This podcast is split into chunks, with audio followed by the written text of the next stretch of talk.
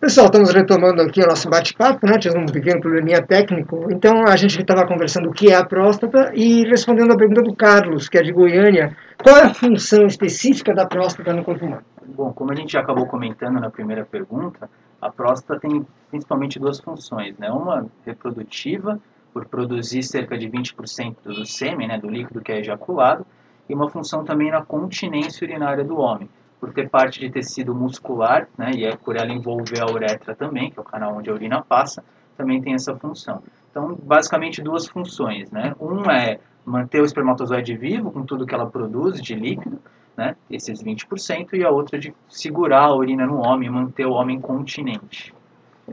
Se quiser acrescentar alguma coisa, fica à vontade. Dentro desse líquido que a próstata produz, para manter o espermatozoide vivo depois da ejaculação, é, e também para aderir o sêmen no colo uterino, né? Uh, está o PSA, que é um, é, uma, é um exame, uma proteína que serve justamente para manter o espermatozoide vivo e que ela é, ela é, é, predomina, ela é presente no, no ejaculado e nós dosamos o PSA no sangue. É, então, por isso que habitualmente tem pouco PSA no sangue né, porque ele é uma proteína do sêmen. E, e quando se tem doenças na próstata, é, o PSA dosado no sangue pode aumentar em algumas situações. E uma delas é o câncer na próstata, porque o câncer provoca uma desestruturação da, da, do, da, da, da membrana que separa a glândula, a próstata, do vaso sanguíneo. E aí você tem uma, uma maior permeabilidade do conteúdo da glândula para o sangue, né? para o vaso sanguíneo, e isso faz com que aumente o PSA, o PSA no sangue. Só pegando esse gancho aí. Perfeito. O Sandro, né, que é de Araraquara, ele pergunta sobre a prevalência da doença. Né? Ele pergunta, o câncer de próstata acomete muitos homens? Mas acho que é uma boa oportunidade de falar sobre a prevalência da doença. É, não sei se nós temos dados do Brasil e do exterior. Bom, é, o câncer de próstata é uma doença extremamente prevalente entre os homens, né? Na verdade, é o, é o câncer que tem a segunda maior incidência entre todos os cânceres aqui no Brasil, perdendo apenas para o câncer de pele não melanoma. Né? Então, até por isso, a importância desse momento de conscientização. Né? Hum, com, com, relação ao número de óbitos pelo câncer de próstata, é, eu, ele acaba sendo o quinto mais comum. Então, ele acaba matando um pouco menos do que ele acomete as pessoas. Mas, voltando à pergunta, sim, é um câncer muito comum nos homens. Em relação às pesquisas, nós temos pesquisas sobre isso né, no Brasil, confiáveis, ou a gente acaba usando mais relatórios internacionais? É, nossa, nós temos a, a, a estatística de números, é, a previsão para 2020 de novos casos é de 65 mil novos casos no Brasil. Nós temos uma população de 211 milhões, 212 milhões de pessoas, é, 49% disso são homens, né? É, nós temos 51% de mulheres, então aí nós temos que só fazer essa conta, mas a previsão do INCA né, é de 65 mil casos novos e de 15 mil mortes por câncer de próstata em 2020 no Brasil. As estatísticas de prevalência são é, internacionais. Nós não temos assim uma, uma estatística é, nacional. É, homens, a, a, o dado mais conhecido é que é, um em cada seis homens a, acima dos 50 anos pode ter câncer na próstata. Vai ter câncer na próstata. Só que aí está incluído, é um dado importante, que até tem uma pergunta aí, é, inclui o, o câncer de próstata indolente, que é aquele que não, não vai trazer nenhum malefício, não vai trazer nenhum prejuízo para a vida do homem. Né? O, o, câncer de próstata é uma doença do envelhecimento.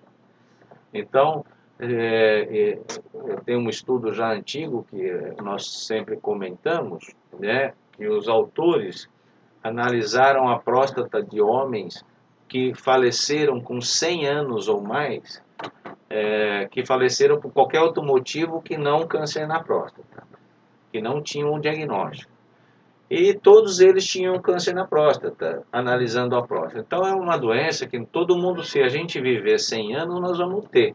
Só que tem a, uma porcentagem alta desses tumores que são uh, chamados indolentes, que eles não vão trazer nenhum problema. Então, uh, esses indolentes, nós não queremos nem saber que eles existem, né? Quando a gente for abordar o tema de de rastreamento ou detecção precoce, nós queremos, no, com os exames de rotina, é detectar o câncer que é chamado de clinicamente significante, aquele tumor na próstata que vai trazer problema para a saúde do paciente. Nós não queremos descobrir todos os cânceres da próstata, só os clinicamente significantes. Então, a, esse número não é tão alto, né? O que é, de tumor não é não é um em cada seis que vai ter um câncer de próstata que necessite tratamento. Perfeito. Fazendo o gancho aqui, é a questão da faixa etária, né? Que o Célio, né, de Rio Claro perguntou, acho que já foi contemplado. Vocês querem acrescentar alguma coisa em relação à faixa etária? Não, é, como foi comentado, é uma doença prevalente nos idosos, mas existem fatores de risco que podem levar a pessoa a ter essa doença mais jovem com alterações genéticas de forma geral e fatores hereditários. Então, se a gente tiver um parente de primeiro grau que teve câncer de próstata, a chance aumenta em duas vezes que a gente tenha. Dois parentes aumenta em quatro e assim por diante, chegando até dez vezes, quase dez vezes com três parentes. Então, por vezes, quando a gente for comentar mais sobre o rastreio, é interessante frisar que mesmo que seja uma doença prevalente em idosos, por ter um fator é, mais hereditário relacionado, a gente pode começar a fazer um rastreio antes para esses pacientes, para evitar que chegue numa doença de alto grau e que daí não tenha mais muito como fazer a cura dessa doença, somente o controle. Tem uma pergunta que chegou pelo Instagram que é sobre incidência em jovens. Acho que a gente pode aproveitar. Quer dizer, como que se dá essa incidência em jovens? É, é uma incidência baixa, né? É uma incidência que pode acontecer exatamente por esses fatores genéticos alterados. A gente já teve experiência com alguns pacientes com 40 anos que tiveram câncer de próstata, mas assim, é, é, raro acontecer, não é prevalente em jovens. Então não tem um fator de risco direto que diz aquele jovem vai ter. Né? Mas a gente tem que se preocupar realmente com esses fatores hereditários e, obviamente, todos os fatores do estilo de vida que essa pessoa tem que ter. Né? Controlar todo, todo esse fator. É importante para o jovem é se ele tiver um irmão ou pai com câncer na próstata, ele deve se preocupar, né? A partir dos 40 anos, ele deve dosar o PSA e acompanhar com o urologista. Outro fator é a obesidade, né? A obesidade também está relacionada com o câncer da próstata, a obesidade está relacionada com hipogonadismo, né? Que é a síndrome metabólica, obesidade, hipertensão, HDL baixo, está associado com baixa testosterona e surgimento do câncer de próstata e nesses pacientes até um câncer de próstata mais agressivo, né? É, então, ah, tem aquele paradoxo da testosterona e câncer na próstata, né? Nesses pacientes com síndrome metabólica, obesidade, sedentarismo, hipertensão, intolerância à glicose, HDL baixo, além do risco cardiovascular que essa síndrome é, é, traz, eles têm mais hipogonadismo e isso também está relacionado com o surgimento do câncer de próstata mais precoce e mais agressivo. Então aí já é um gancho para é, como prevenir o câncer, né? Porque o rastreamento, os exames de rotina servem para detecção precoce. É claro que o homem que vai ao médico, ao urologista anualmente, se preocupa com a saúde e ele provavelmente esse homem vai é, ter mais preocupação em, em, em, levar uma vida saudável do que aquele que não, não se preocupa com isso, né? Então, o que eu quero dizer é que ir ao médico anualmente é, é, é, é mostra a preocupação daquele homem com a sua saúde. Então nós vamos, não é só o rastreio que nós vamos fazer, a detecção precoce.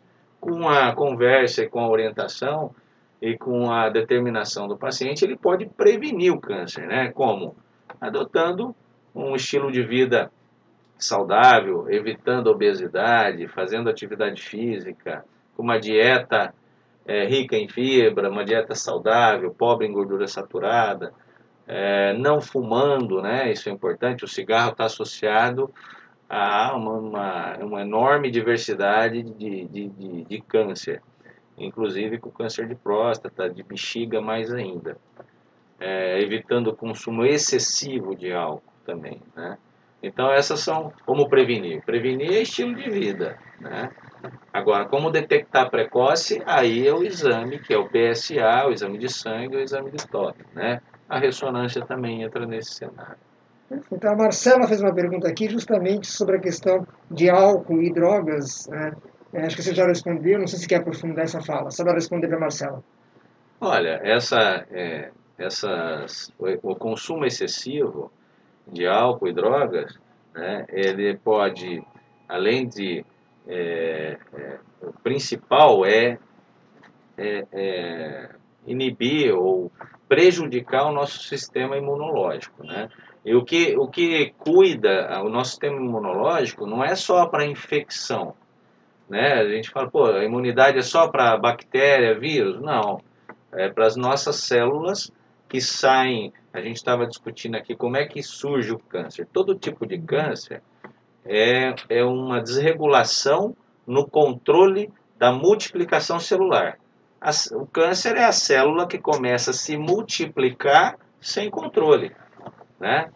E quem que controla a multiplicação celular e detecta uma, uma, uma célula que está se multiplicando é, é, desregulada? É o nosso sistema imunológico. Ele vai lá, mata aquela célula e interrompe o processo. O câncer, ele, ele arruma, a célula do câncer, ela tem mutações em que ela arruma mecanismos para enganar o nosso sistema imunológico. E aí o nosso sistema imunológico não reconhece aquela célula que está multiplicando como uma célula errada, né? Como uma... E aí vai. Então hoje a gente tem até os imunoterápicos no, no tratamento oncológico que busca exatamente é, mostrar essa célula para o nosso, tornar ela reconhecível para o nosso sistema imunológico. E aí o nosso próprio sistema imunológico vai lá e mata o câncer. Então, é, se você usa excessivamente álcool, drogas, é, algumas, algumas drogas, né, o tabagismo, por exemplo, ele induz mutações. Né? Uh, uh, mas o consumo excessivo de qualquer droga, também especialmente do álcool, é, atrapalha a nossa imunidade também.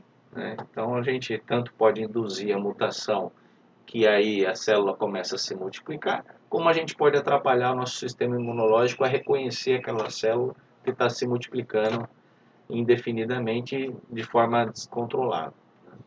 Não sei se vocês querem acrescentar alguma coisa. Perfeito. É, o Paulo Gomes tinha perguntado, que ele é Ribeirão Preto, ele tinha perguntado o que faz as células tumorais crescerem. Acho que você começou, tocou nesse assunto no começo, mas quer só desenvolver mais essa ideia? A gente sabe exatamente o que faz as células tumorais crescerem? A gente já tem Sim, essa informação? tem, tem, tem. São genes que controlam né, a, a multiplicação celular e aí existem as características das diferentes células do nosso corpo, né? O nosso cabelo, nossa unha, é, ele, ele cresce por multiplicação celular. A nossa pele, quando a gente se queima de sol e troca a pele, também, né?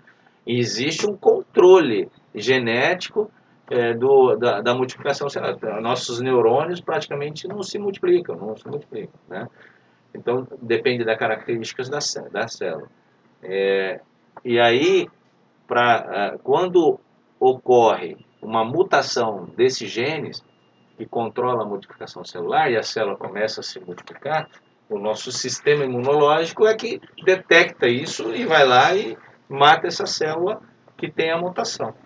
Então o câncer surge por uma mutação, né, que pode ser herdada ou adquirida é, durante a vida. Aí você tem esses, é, esses é, a exposição a esses é, é, produtos, né, como o tabagismo, como a poluição, como a, aminas, é, dependendo de, de, de, de, da exposição, isso pode induzir a mutação. Então você tem uma mutação adquirida. Quanto mais tempo a gente vive, mais mutação nós temos também. Então a mutação começa a induz a multiplicação e o sistema imunológico não reconhece a multiplicação. Aí o câncer é isso que é o câncer. Né? Todo tipo de câncer é assim. Acho que é uma excelente explicação do, Paulo. E o Marcos faz a seguinte pergunta: há como identificar os tumores que crescem muito devagar e não apresenta risco? Existe essa possibilidade? Bom, essa não sei, é uma pergunta meio difícil. Né? Deixa o senhor quiser comentar, podemos começar. Começa. né? É. A ideia justamente do rastreio do câncer de próstata é detectar a doença em fases cada vez mais precoces, né? Pra, até para possibilitar tra um tratamento curativo para essas pessoas.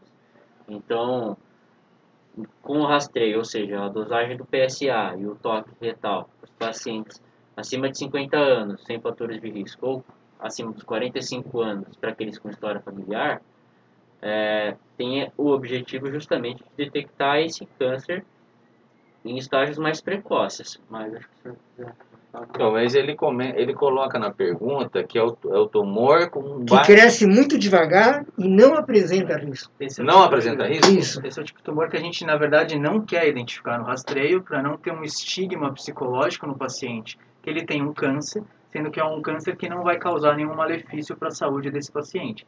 Então, o advento de algumas técnicas, como a ressonância magnética, possibilitaram que a gente identifique tumores clinicamente significantes, aqueles que vão levar algum malefício para o nosso paciente. Então, antes a gente conseguia, com biópsia, identificar um tumor de baixíssimo risco, que não, vai, não teria nenhum acometimento é, sistêmico para o nosso paciente, ou levaria a, a uma maior chance de, de, dele morrer.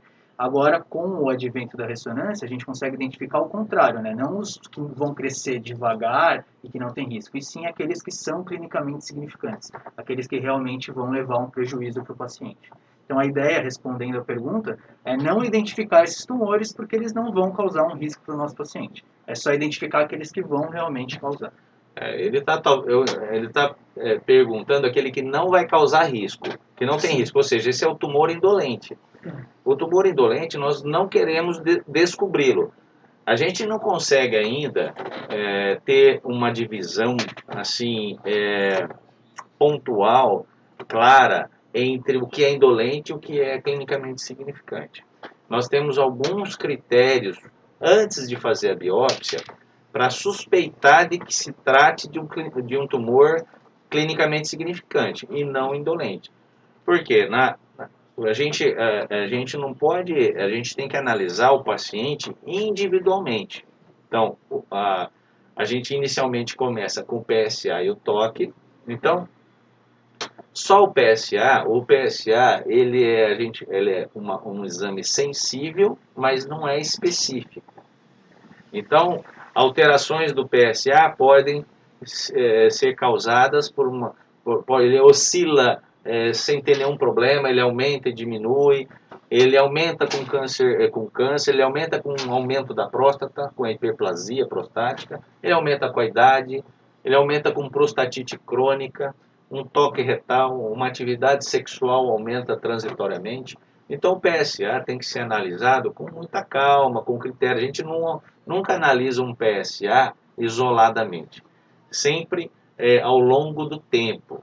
Né? Quanto mais tempo, é, anos de, de, de, de segmento com, analisando o PSA, mais ele vai te dar a informação ma- precisa. Né? É, é, a gente não quer é, adotar um limite de PSA universal e a partir dele fazer biópsia em todo mundo. Isso aconteceu no passado. E aí acabou se fazendo o diagnóstico, porque se a gente fizer biópsia num homem de 80 anos, 85, nós vamos achar câncer na próstata um em cada três, né? E, e- e são tumores indolentes. E se você faz o diagnóstico de um tumor indolente, como, como é o nome dele que está fazendo a pergunta? Esse é o Paulo. Paulo, essa, essa é uma grande crítica do screening, né, do rastreamento. Você fazer é, sobrediagnóstico, ou seja, ficar diagnosticando é, qualquer câncer na próstata, é, isso incluindo os indolentes, e isso acaba provocando sobretratamento. Porque a hora que o indivíduo vê que é um câncer na próstata, não- não- não- a gente não consegue falar claramente que, e com certeza absoluta que ele é um indolente. Nós vamos saber ao longo do tempo. Então, esse paciente vai ter que ficar em vigilância ativa, se ele concordar, para a gente ver se esse tumor é indolente mesmo ao longo do tempo. Essa vigilância ativa, o que é, doutor? Só para deixar claro. A vigilância ativa é quando nós detectamos um câncer na próstata, indicamos a biópsia e aí vem um tumor, porque o câncer na próstata ele tem uma graduação de agressividade, que vai de 6 a 10. Então, se a nota dele for 6, o 6 ele é de baixo risco. O 7, né, o 7 é, de, é risco intermediário, o 8, 9 e 10 é alto risco. Então, se ele for 6, nota 6, se dos 12 fragmentos da próstata que foram tirados, até 3 tiverem tumor, e cada fragmento tiver menos que 50% acometido, e o PSA dele for menor que 10, e ele não tiver toque, é, nódulo no toque, e a ressonância também não enxergar o tumor, ele, ele, ele é, é, atende aos critérios de tumor indolente. Aí você fala, puxa, era melhor nem ter feito essa biópsia, né? Tipo, errei, eu gostaria de fazer diagnóstico só de tumores. Esse tumor dá para não tratar ele assim, não, não fazer nenhum tratamento ativo, fazer vigilância ativa. O que, que é vigilância ativa? Você acompanha com o PSA em períodos mais curtos, com o toque, com ressonância e rebiópsias em tempos determinados. existem pacientes nessa situação que numa rebiópsia não acha nem tumor, entendeu?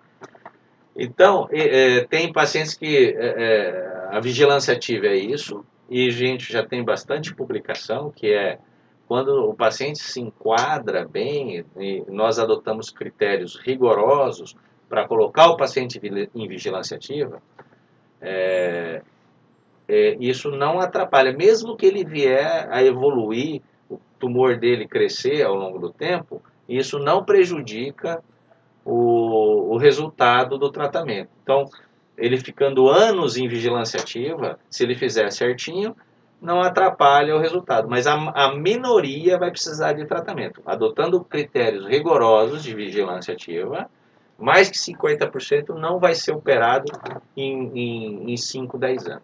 Então, é, esses tumores talvez fosse melhor a gente não saber que eles estão lá. Então, por isso que é, a crítica ao screening de quem não recomenda o screening, isso é uma polêmica mundial, é porque o screening acaba fazendo isso, induzindo sobrediagnóstico, e muita gente não vai conseguir ficar em vigilância ativa. Vai falar, vai falar doutor, eu quero tirar minha próstata.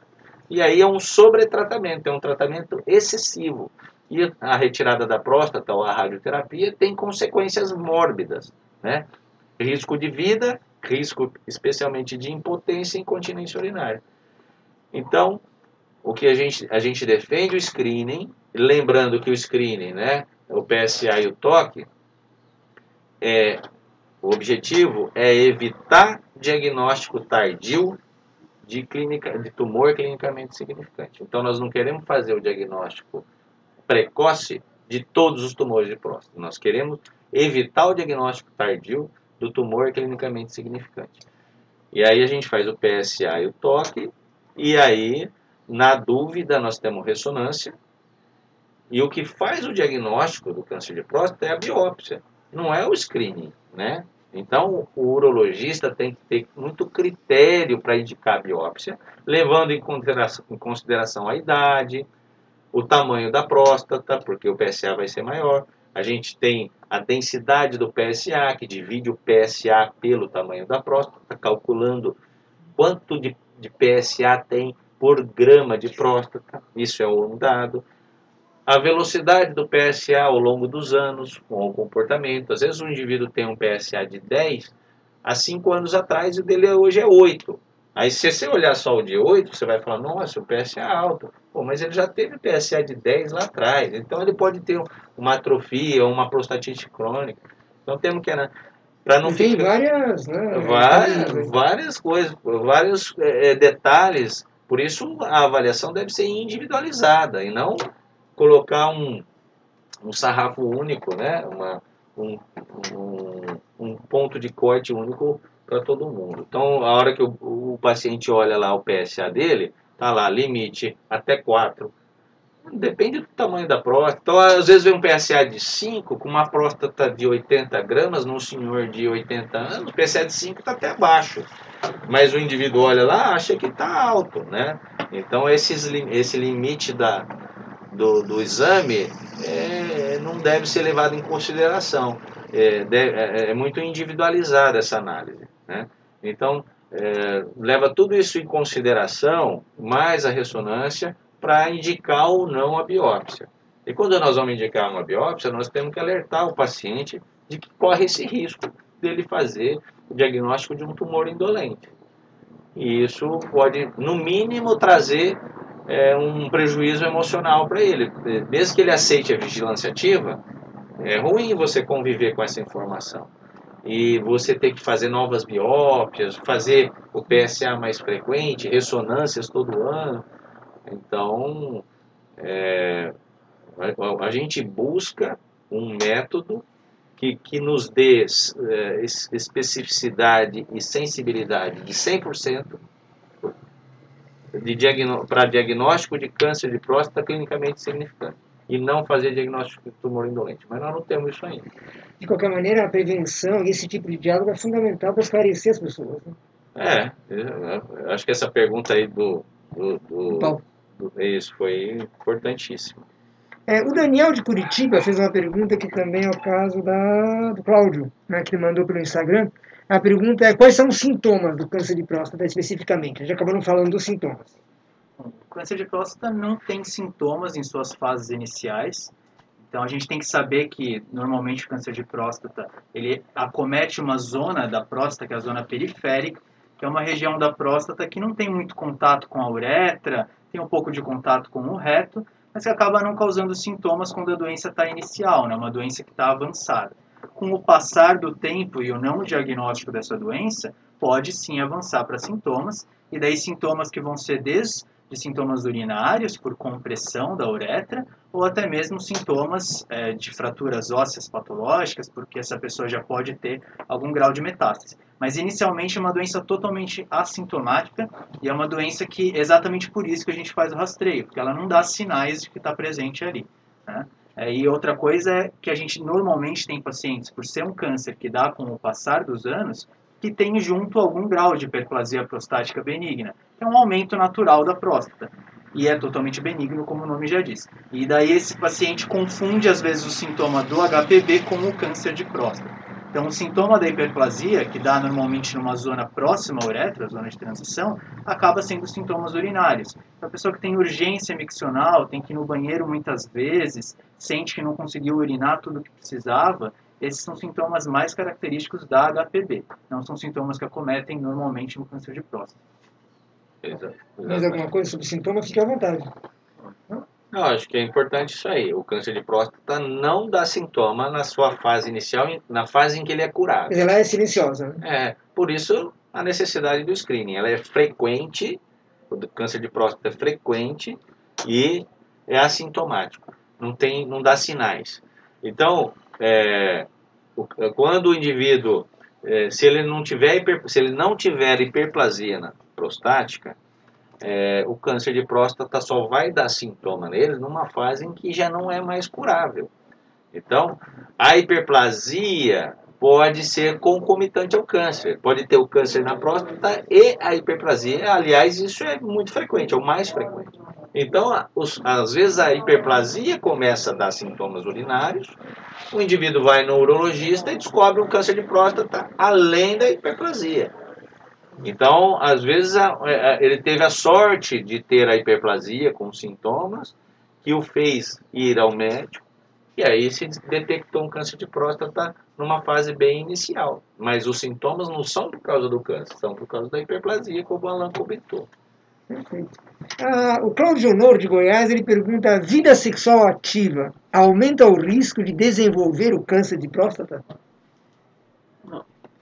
Pode? Bom, a a vida sexual ativa não aumenta o, o risco de câncer de próstata. Né? Eu acho que, como o Alan já comentou, o doutor Gustavo comentou, os fatores de risco para o câncer de próstata, mais uma vez, são a história familiar, um parente de primeiro grau, grau então o irmão ou o pai, e principalmente quanto maior o número de parentes de primeiro grau, maior o, o risco. Além de estilo de vida, alimentação, a obesidade, a síndrome metabólica, a etnia negra e, e a idade também mas a vida sexual ativa por si só não aumenta o risco de câncer de próstata. E existe alguns umas publicações antigas que não foram confirmadas de que a atividade sexual é, até previne o câncer de próstata, né? É, na, na, vida no adulto mais jovem, né? Então, e também uma coisa protetora para é, é, é, é, o sol, né? Então, nós aqui no Brasil, país tropical, é, já temos naturalmente, né, o, o sol é, porque os países que têm mais câncer de próstata são os uh, na Escandinávia, né? É, países que estão já em clima muito temperado, que tem pouco sol durante o ano, né? E, então nós, nós somos privilegiados pelo, pelo sol, né? E a atividade sexual dos, dos 20 aos 40 anos, né? Então até uma, é uma, uma dica, é, piada, é ter relações sexuais na praia previne câncer de próstata. Só que tem que ser, não adianta começar depois dos 50, tem que ser lá atrás. Ou seja, quem está ouvindo isso tem mais de 50 anos, né? Essa dica não vale. Ah, tem uma pergunta específica que é do Mário Neto de São Paulo. Vasectomia pode causar câncer de próstata? Existe alguma relação entre esses dois fatores? Não, isso já foi debatido no passado, é uma pergunta que todo ano aparece também, e isso já está muito bem é, confirmado na literatura que a vasectomia não tem nenhuma relação com câncer de próstata. Então, não, não, essa desculpa não vale para fugir da, da vasectomia. Né? Perfeito. O Luiz Carlos faz uma pergunta que é também bem interessante. Os avanços da medicina evitam que homens morram em decorrência desse tipo de câncer? Acho que a gente pode até é, transformar essa pergunta de uma outra maneira, mas assim, é uma área em que a medicina avançou muito. Sim, é, o, o PSA surgiu na, na década de 80. E aí, logo que surgiu o PSA, houve um aumento súbito na prevalência, né? É, porque tinha muita gente que nunca tinha feito PSA, todo mundo fez ao mesmo tempo, subiu a prevalência. Depois ela caiu e voltou, e se estabilizou e a mortalidade vem lentamente caindo ao longo dos anos, né? desde a década de 80 para cá. Ou, ou, seja, o diagnóstico precoce, o PSA é, ajudou nesse aspecto né, do diagnóstico precoce e aí o tratamento e a cura, diminuindo a mortalidade, mas também induziu o sobretratamento. Né? É, nós, há, duas décadas atrás, é, no final da década de 90, começo de, de 2000, nós tratávamos todos, fazíamos cirurgia ou radioterapia todo o câncer de próstata que era diagnosticado. Então, houve um sobretratamento. Então, agora que é, de 10 anos para cá, nós percebemos que é, nem todo câncer de próstata é, causaria problema, ou necessitaria de um tratamento ativo. E aí nós, é, a, a, nesse aspecto, a gente está dosando, individualizando mais o tratamento para tanto evitar o sobretratamento como o subtratamento. Né? Com câncer mais agressivo, nós precisamos de cirurgia, de medicação, de radioterapia. Então, nós estamos é, dosando propor, é, proporcionalmente né? A, a agressividade do tratamento com a agressividade do tumor para nem sobretratar, nem subtratar. E aí, a prostatectomia radical, que é a cirurgia que foi bem de, é, é, é, detalhada né, é, pelo professor Patrick Walsh, americano, e, e ela veio, evoluiu e é, foi sendo aprimorada. Depois surgiram a, a, a laparoscopia, né, e a robótica. É, então, a, a, esses avanços tecnológicos do tratamento, eles é, mantêm o nível de cura, mas diminuem a morbidade do tratamento, né? diminuem é, a agressividade do tratamento. O paciente se recupera mais rápido. Então, acho que teve essa, essas, esses detalhes ao longo do tempo. Né? Uhum. Agora, Deus, vocês ouviram agora o sino do meio-dia. Se vocês tiverem mais um tempinho, vamos prorrogar um pouco, porque a gente tá. começou um pouquinho mais tarde, né? Tá Teve bom. aquele probleminha técnico. Tem uma pergunta que encaixa nessa, que é do Eduardo Luiz, que ele pergunta: fiz tratamento de câncer de próstata e ele voltou. Não tem mais cura? Primeiro a gente precisa identificar o que, que é esse voltou, né?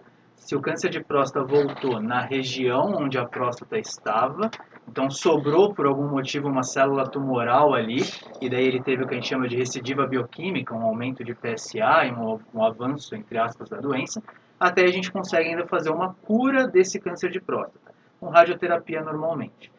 Quando a gente pega um paciente que, na verdade, ele já era um paciente metastático, ou seja, a doença não estava mais localizada na próstata, já tinha saído daquele local, a gente não consegue mais curar a doença, a gente consegue controlar a doença, transformar uma doença aguda numa doença crônica. Então, a gente faz um tratamento sistêmico, normalmente com uma base hormonal, diminuindo a testosterona do nosso paciente, e consegue, consequentemente, controlar aquela doença. Então, a testosterona, para deixar bem explicado, é como se fosse o combustível no câncer de próstata. Então, se você tem uma fogueira em brasa e jogar gasolina, vai pegar fogo. É a mesma coisa com o câncer de próstata.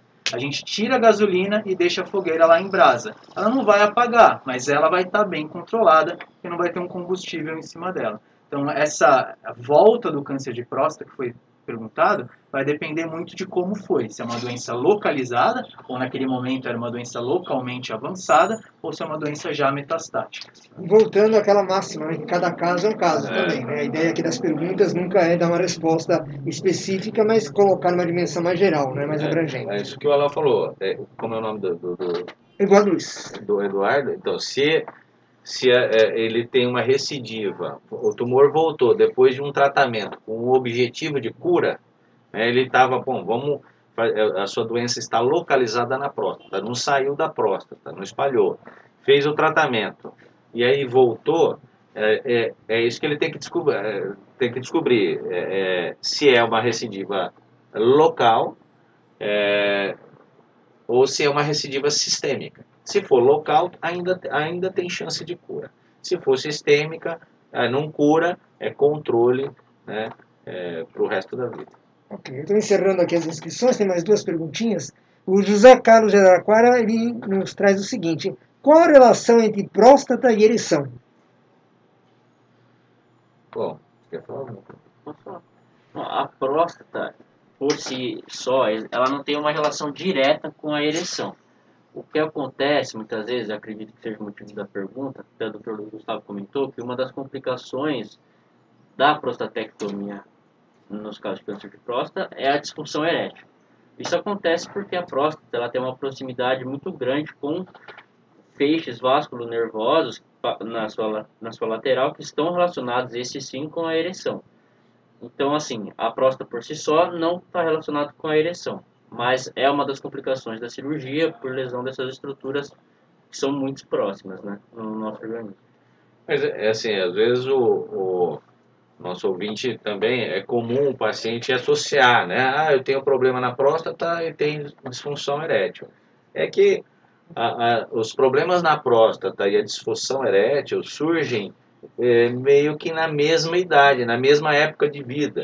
Então, não é que a próstata está causando o problema na disfunção, o problema de ereção. É que isso surge com a idade, com doenças como diabetes, eh, como hipertensão, como tabagismo, a obesidade, a síndrome metabólica, a baixa testosterona. Então, é, a, a, a, hiperplasia prostática, é, o câncer de próstata e a disfunção erétil são problemas que surgem na mesma época, né? mas não, a disfunção erétil não é decorrente do problema na próstata. É, deixa eu aproveitar que o César Lúcio fez praticamente essa pergunta. Fiz o tratamento para vencer é, o câncer de próstata. Isso significa que haverá disfunção erétil? É exatamente isso que o senhor comentou agora, né? Não não significa, né? Assim, existe a chance no pós-operatório de uma cirurgia para retirada de da próstata, que é a prostatectomia radical, de ter sim uma disfunção erétil. É, tem uma prevalência certa de quantos por cento tem essa chance, mas é um fator mais atrelado ao tratamento cirúrgico, a uma lesão de feixe nervoso, normalmente uma lesão térmica, e que pode ser evitada, ainda mais com os avanços da, da, das cirurgias, a cirurgia robótica tem diminuído um pouco a quantidade de, de disfunção erétil que acontece. E já pontuando outro problema que pode ser gerado por conta da, da cirurgia é a incontinência urinária também tá, tem uma prevalência no pós-operatório dessa cirurgia. Então, são os dois problemas principais, podem ser transitórios e existe tratamento para esses problemas, É, o que vale lembrar é que a doença oncológica é maior normalmente que esses problemas. Então, para ter feito a prostatectomia radical, tem que aceitar esses riscos, sendo que eles são teoricamente menores do que o risco de manter uma doença oncológica. Então, é, existe uma, uma chance, né, uma prevalência de 5 a 10%, isso depois de um ano da prostatectomia radical, de se remover a próstata, porque no primeiro ano se recupera tanto a continência quanto a potência. Agora, quem que vai ficar permanentemente são aqueles que é, já passou um ano da cirurgia e ele ainda continua com o problema. Esse, depois de um ano, a chance de melhorar é pequena ou nula. Então, depois de um ano, 5 a 10% vão é, ter incontinência urinária e 30 a 50% vão ter algum grau de disfunção erétil. Ter disfunção erétil não significa que ele não consiga ter relações. Né? É, vai estar tá pior do que, eu digo 30 a 50%, vai estar tá pior do que estava antes da cirurgia, tá? E aí, com tratamento, com remédio tal, se consegue restabelecer a função sexual e a continência urinária desses pacientes, tá? É tudo tratável. Qual que é o, o paciente que tem mais risco de desenvolver tanto a incontinência quanto a impotência? É o paciente mais velho, né? Próstatas maiores, maiores que 70 gramas, tal e pacientes com sintomas urinários também têm relação com incontinência. Né? Quem tem sintoma urinário antes tem mais chance de ter incontinência. Pacientes que fizeram a radioterapia como tratamento primário para o câncer de próstata e o câncer de próstata voltou e foram para prostatectomia depois de uma radioterapia. Isso aumenta muito o risco de incontinência e de impotência depois da cirurgia. Paciente que fez ressecção endoscópica né, tratou cirurgicamente hiperplasia prostática antes de ter o câncer e aí vai para a cirurgia. Isso também aumenta. Então, tem alguns, é, mas a principal idade, né, é, é que tem, aumenta a chance. E, ah, e o estadiamento local, né, quanto mais avançado estiver o tumor, mais impotência e incontinência ele vai ter. Então, por isso também o diagnóstico precoce evita, além de curar o câncer, também evita incontinência e impotência depois da cirurgia. E, obviamente, a, a experiência do cirurgião. Né? O, o, tem toda essa tecnologia de robótica, de, de, de laparoscopia, mas o que importa em primeiro é a, a, a, experiência do cirurgião. Tem sempre um cirurgião fazendo a laparoscopia ou operando o robô. Né? Então, o cirurgião é, é mais importante o cirurgião, depois vem a, a via, se foi robótica, laparoscópica ou aberta. Eu vou juntar duas perguntas para fazer a última, tá, com vocês. Primeiro, o Rodrigo faz uma pergunta, desculpem, mas eu queria saber é, o que, que significa exatamente a sigla do PSA, que foi falado diversas vezes. E aí vou aproveitar com o Márcio Matos, que pergunta, o exame do PSA é específico para diagnosticar câncer? Então, primeiro, o que significa a sigla e segundo, seria específico para câncer. O PSA é o antígeno prostático específico. E como o nome já fala, ele é específico da próstata. Ele não é específico do câncer. Então, como já foi comentado aqui, existem outras doenças que vão levar ao aumento do PSA existem coisas fisiológicas que vão levar ao aumento do PSA. Então, ele não é específico do câncer. Então, como já foi comentado, a hiperplasia de próstata aumenta o PSA, a prostatite, é, relação sexual, toque retal, e às vezes coisas mais bestas, como andar de bicicleta, essa massagem na região do períneo, também podem levar ao aumento do PSA. Então não é específico do câncer, é específico do órgão. Claro que a gente tem que levar em consideração todos os fatores de PSA. Tamanho da próstata, se tem um crescimento muito acentuado, e eles vão dar parâmetros para identificar mais ou ter uma suspeita maior de ser câncer de próstata. Tem uma pergunta que chegou agora, rapidinho. Pode ser mais uma? A sigla, só, a sigla é em inglês, né? Sim. Só para... Ah, sim, sim. sim. Ok. Mas que, Não, é que é, é antígeno prostático específico em inglês. Ah, tá, perfeito. É, o Jairo só mandou uma perguntinha aqui final, acho que é bem, bem rápida, né, me parece. É, quem cuida, do, no caso do câncer de próstata, é urologista ou oncologista? Quem cuida do câncer de próstata é o urologista, né? O urologista, é, ele, ele fez a cirurgia geral, especialização em cirurgia geral, e mais três anos de urologia. No trata, e aí, dentro da sua residência, ele é um dos tratamentos mais frequentes que o urologista faz, é do câncer de próstata. Uh, o oncologista ele vai entrar no tratamento do câncer de próstata avançado, quando, é, especialmente quando já tem metástases. Né? Aí nós é, podemos trazer o oncologista para fazer algum tratamento endovenoso, né? O oncologista clínico, ele ajuda o urologista a conduzir o câncer de próstata metastático. Perfeito, acho que já ele está respondido. Então eu vou pedir para vocês fazerem uma falinha final, né? lembrando que ao longo de todo o mês de novembro né, nós estaremos fazendo várias lives sobre o assunto. Na próxima semana, na próxima segunda-feira, já estaremos aqui de volta. O doutor Luiz, né, Alain, Gustavo, prazer recebê-los mais uma vez. E eu pedir uma fala final da importância, então, do Novembro Azul e desse movimento. Nós temos a live, temos várias ações também, tanto na faculdade quanto na Irmandade. Bom, acho que é, é importante nós nós cuidarmos da nossa saúde, nós do sexo masculino, é, e não, não ter. Todo mundo já ouviu algum senhor é, se gabar da sua saúde e dizer que nunca foi ao médico, né, com 75, 80 anos, nunca foi ao médico e aí se apresenta com uma doença incurável e intratável e com uma qualidade de vida que é um prejuízo enorme na qualidade de vida, o encurtamento da sua vida. Então, é, é, nós temos que cuidar da saúde durante a vida toda é, e, e o urologista existem algumas coisas que a gente tem que fazer de exame que não dá é, para é, mesmo cuidando da saúde, a gente pode ter uma alteração aqui outra ali, que a gente tem que fazer exames para detectar. Então, a recomendação é essa: cuidar da saúde, fazer exames anualmente é, para detecção precoce e tratamento de qualquer desvio da normalidade.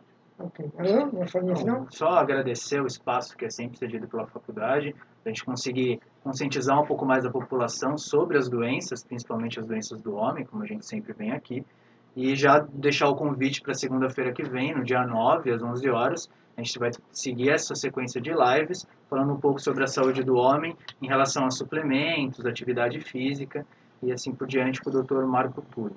Ah, então, já fico com Já fica o convite da semana que vem. E muito obrigado, Oscar, por conduzir tão bem. Gustavo, diga lá. Muito obrigado, Oscar. Obrigado, Dr. Gustavo, nosso professor. E pela faculdade também, pelo espaço e oportunidade de falar um pouquinho.